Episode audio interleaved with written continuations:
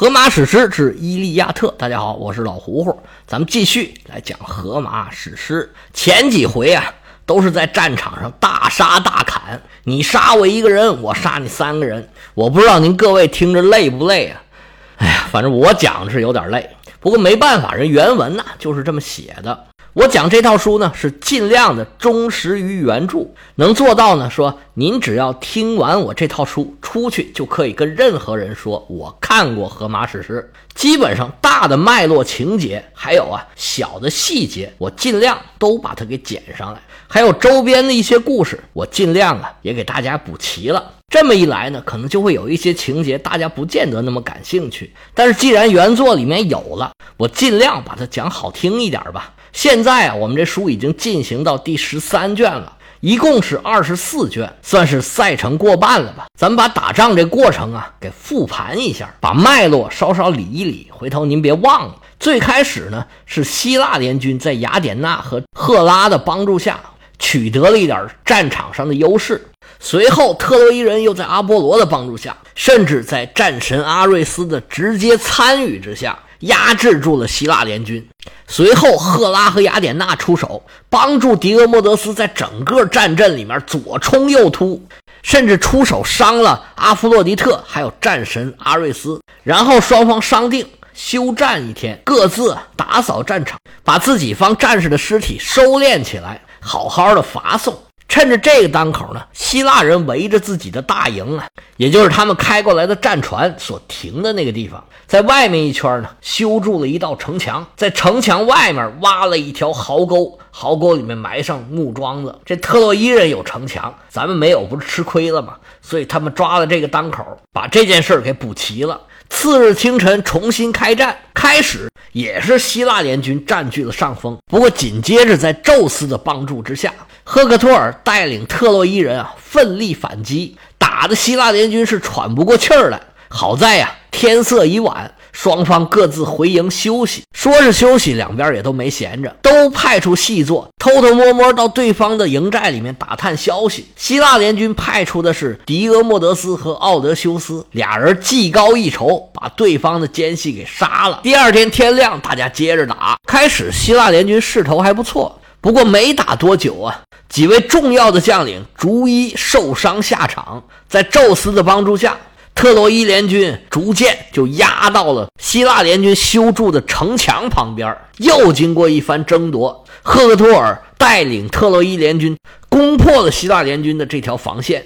再往前压，可就是希腊联军的船了。宙斯感觉这忙帮的差不多了，就去打了个盹儿。他的二哥海神波塞冬出来帮助希腊联军抵抗住赫克托尔带领特洛伊联军的攻势，似乎还在边路啊，有点要反击的意思。现在我们就讲到这儿。上回书咱们讲的伊多莫纽斯和莫奈劳斯都在边路，而在中路抵抗特洛伊人的是两位埃阿斯。他们带领的部队啊，来自五个城邦，分别是波伊提亚人、伊奥利亚人、弗西亚人和洛克里亚人，以及厄培亚人。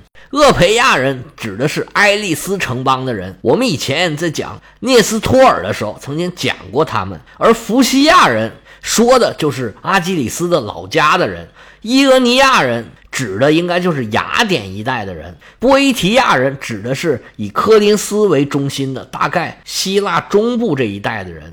古希腊有两个洛克里亚，一个是在雅典所在的那个阿提卡半岛往北一点算是希腊的大陆的最南边了；还有一个呢是在科林斯湾以北，跟伯罗奔尼撒半岛是隔海相望。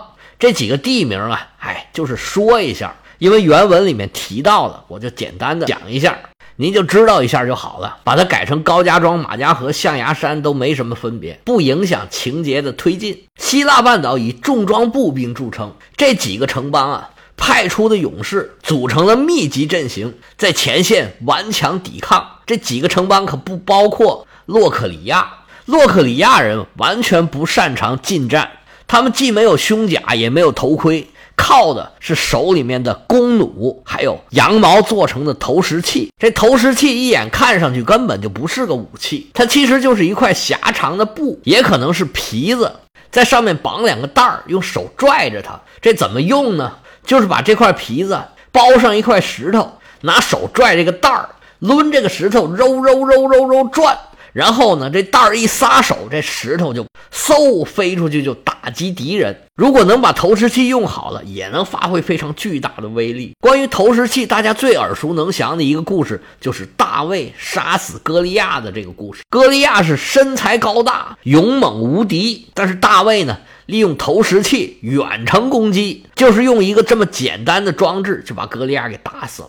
虽然没有和其他的战友一起在前线顶盔贯甲，直接跟对方硬刚，但是洛克里亚人的远程攻击啊，也不容小觑。一边开弓射箭，一边扔石头，这种协同作战也展现了巨大的威力，让特洛伊人吃尽了苦头。而中路的主心骨正是这两位埃阿斯，而洛克里亚人的首领正是小埃阿斯。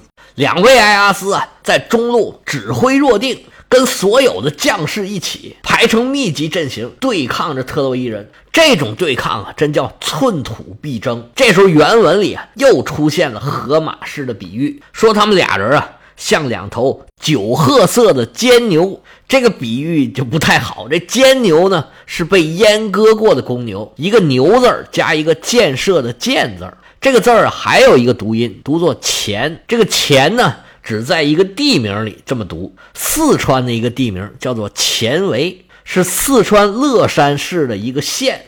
像两头酒褐色的尖牛，齐心合力，拉着质和坚固的犁具，翻着一片休耕的土地。两对牛角的底部流淌着涔涔的汗水，中间仅隔着油滑的轭架挡出的那么一点距离，费力的行走，直至犁尖儿翻到农田的尽头。就像这样，他俩挺立在战场上，肩并肩的战斗。前面是重装步兵在这顶着，后边远程攻击不断的输出。特洛伊人这时候有点吃不住劲了，他们的进攻似乎压力没有刚才那么大了，而且呢，受伤的是越来越多。特洛伊的士兵现在啊开始有点心虚了，而且呢，出现了开小差的逃兵。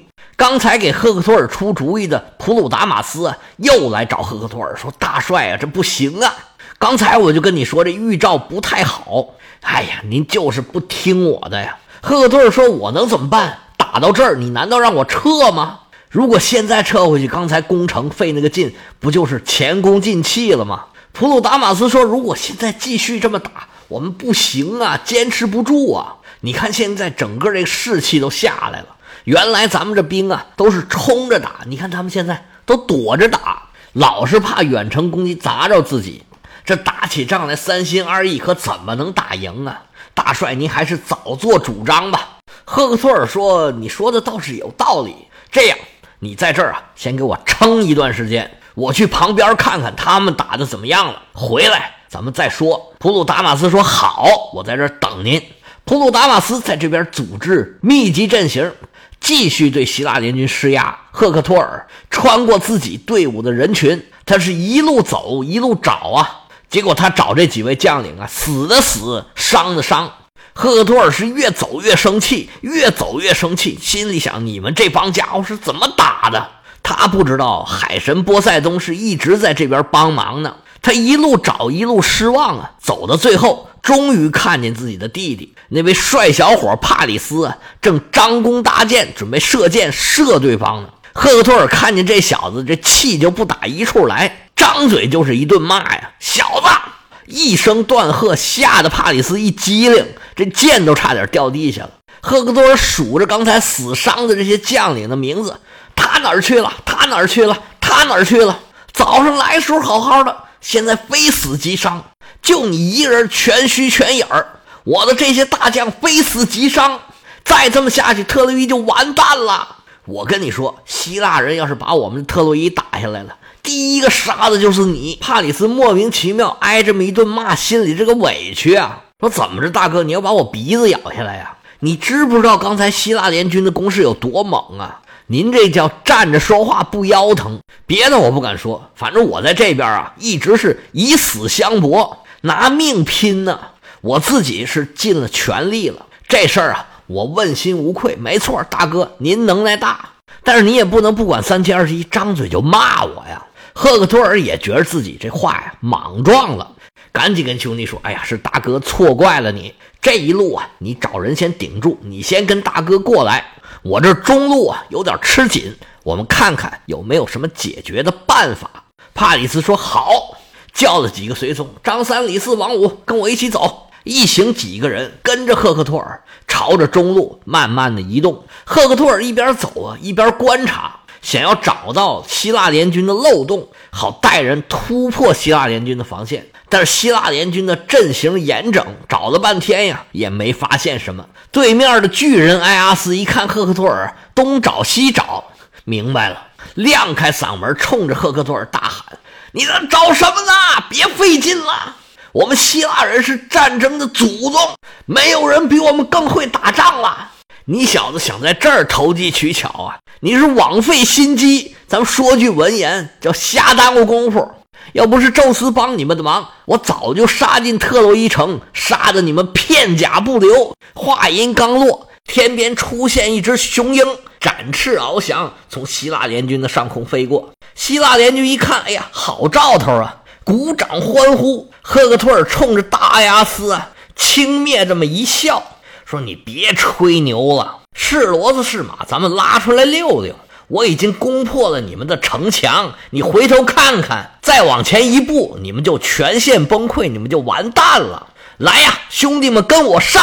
原文上写，言罢，他引路先行，首领们跟随其后，发出狂蛮粗野的吼声，统引着呐喊的兵丁，战斗的对阵。然而阿开亚人亦没有忘却战斗的狂烈，报之以大声的呼喊，严阵待迎战特洛伊人中最好的战勇。喧腾的杀声从两军中拔地而起，冲向宙斯闪光的气空。第十三卷就在双方势均力敌的较量之中结束。第十四卷是从奈斯托尔这儿开头的。老将军回到自己的营里，是护送受伤的马卡昂这个军医，顺便呢也回来歇口气儿，吃口东西，喝点酒。结果一回来，这个帕特洛克罗斯啊就过来打探消息。俩人聊了一会儿呢，他把帕特洛克罗斯送走之后，就跟马卡昂吃着喝着，在这聊着。聊了没多一会儿，就听外头闹闹嚷嚷，喊杀震天。奈斯托尔对马卡昂说：“哎呀，小伙子，外边吵吵嚷嚷，好像有什么事儿。我过去啊看一眼。这桌上有吃的有喝的。刚才给我们拿东西这姑娘啊，现在正给你准备洗澡水呢。待会儿啊，你去洗一洗，泡一泡。我现在得出门啊。”看看到底发生了什么情况。老头顺手抄起自己的儿子的盾牌，就出了自己的营寨。当时啊，正好看见赫克托尔是破门而入，希腊联军一时是军心不稳，四散奔逃。老头一看，气坏了，守不住城也就算了，怎么能一冲就散了呢？老将军这时候有点犹豫，我到底是直接上阵杀敌，还是去找阿伽门农呢？他知道阿伽门农啊，刚才也撤回来了。一想啊，我自己人单势孤，又年老体衰，浑身是铁，我能粘几根钉啊？我还是找找阿伽门农啊，商量商量到底应该怎么办吧。说着话，抬腿往阿伽门农那边走。没走两步呢，阿伽门农啊也出来了，外头闹闹嚷嚷，他能不知道吗？刚才受伤这几位，包括奥德修斯、迪俄莫德斯、阿伽门农和奈斯托尔老人家都出来了。这几位啊。这几位是不约而同走着走着就走到了奈斯托尔的身边。这回你再看这几位啊，有的伤了胳膊，有的伤了腿，一个个啊龇牙咧嘴，还有的一瘸一拐。唯有一样相同之处呢，就是他们几个手里都拿着武器。他们几个不约而同的就站成了一排，因为都要往同一个地方看嘛。这时候看这一排人呢，这就乐大了，都是衣着华丽。这几位啊，都是希腊联军的头面人物，但是呢，要不就是有伤，要不就是年纪大，加上看见自己的军队啊局势不利，一个个表情都非常的痛苦，站在一块儿啊，别提多滑稽了。这几位啊，看着看着，自己可能也觉得滑稽了，互相对视了一下，尴尬的笑了一下。阿伽门农说：“几位，咱别光在这看着啊，这赫克托尔眼看着要打过来了。”几位有什么办法没有啊？这几位大佬啊，你看看我，我看看你，没人有要说话的意思。阿伽门农一声长叹呢，哎呀，这赫克托尔之前曾威胁我们说要一鼓作气打到我们船边上，待会儿要把我们的船烧了。哎呀，看来他的这个威胁要变成现实了。奈斯托尔也说：“哎呀，确实是啊，就现在咱们这局面呢，哪怕是宙斯过来帮我们，我们也扭转不了了吧？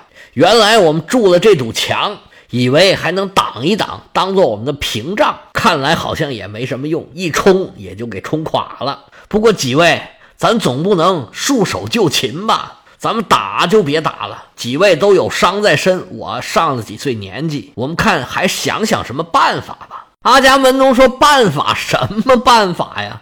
我脑袋都想破了，我也不知道有什么办法。我看呢，中国人说的好，三十六计，走为上。与其让我们希腊人都死在这儿啊，还不如啊，趁着能活着赶紧逃。今天白天呢，时间也应该不多了。我看前线的将士啊。”好像还能顶一顶，咱们呢找点人把这船呢先一个一个的都拖到岸边去。等天色一暗，这打仗打不了了，特洛伊人他们撤了以后，咱们趁着月黑风高，脚底板抹油，我们溜之大吉。第二天他们天一亮一看，哎，我们都走了。奥德修斯越听越不耐烦，说：“哎，主帅，我的大王，您这是主帅应该说的话吗？”您这几句话出口啊，我都替您臊得慌。我们领着这么一支大军过来了，您可是我们的主心骨啊！到这时候危急时刻、最关键的时刻，咱可不能说这种话。你想想，是谁让我们来的？我们是冲着谁的面子来的？如果说真的要跑的话，这十年我们有多少机会要跑啊？我们这么多艰难困苦都顶下来了，难道就为了今天您这句话吗？就为了这个结果吗？而且你以为这些当兵的都是傻子吗？只要你把船往海边一拖，哼哼，这消息立马就会在军营里面给炸了。前线的将士怎么可能奋勇拼杀呀？他为什么要替你挡这个雷呀？您现在自己把屁股后头这凳子往后一撤，咱们全希腊联军立马就摔一大屁股墩儿。我敢跟你打保票，只要你一想走。马上全线就得崩溃，你还想挺到晚上？十分钟都挺不了。这一番话把阿伽门农造了个大红脸。阿伽门农现在，哎呀，张口结舌，啊啊啊啊了几声，说：“奥德修斯，你说的对，说的对。哎，我其实也是一番好意，无非是为了大家着想。这东西跑是不能跑，打又不好打。你们哪位还有更好的意见吗？”这时候，狄俄莫德斯说话了，说：“大帅。”在这里面啊，我年纪最小，你们可别嫌我烦，也别瞧不起我啊。我们家也是出身显赫，我父亲更是成了名的英雄。于是啊，把他父亲呐、他大爷啊、他爷爷呀这族谱啊背了一遍。狄俄莫德斯他本人出身于卡吕东的王族，而他父亲呢，又是七雄公特拜里面最厉害的一位英雄。咱们之前啊，很详细的讲了卡吕东狩猎和七雄公特拜的故事。如果您印象不深了，可以倒回去听一听。狄俄莫德斯说：“我们家也算是名门望族了，而且呢，在这次战争之中啊，我可以说是浴血奋战，取得什么战果，咱们暂且不说。反正我是啊，尽了我的全力了。我作为一个战士啊，其实我想出一个主意是什么呢？咱们几位啊，虽然呢名义上叫领袖、叫首领，但实际上呢，跟我们这帮兄弟啊，我们都是战友。”我从一个战士的角度出发，我当时在战场上奋勇拼杀的时候啊，如果有人给我站脚助威，那再苦再难，我都要咬牙坚持下去。所以我的主意就是啊，我们几位啊，尤其是您大王，他看了阿伽门农一眼，您作为联军的领袖，如果能坚持在这儿观战的话，哪怕不能参战。那对所有的将士来说也是一个莫大的支持，您说对不对？几位首领啊点了点头，说：“行，咱们呢就这么办。”四位首领携手揽腕，迈步向前，准备给前方奋战的战士啊站脚助威。波塞冬一看，哎呀，可以呀，我再去帮他们一把。但是宙斯现在出去抽根烟，这烟抽完了没有呢？下一步会有什么状况呢？我们下次再说。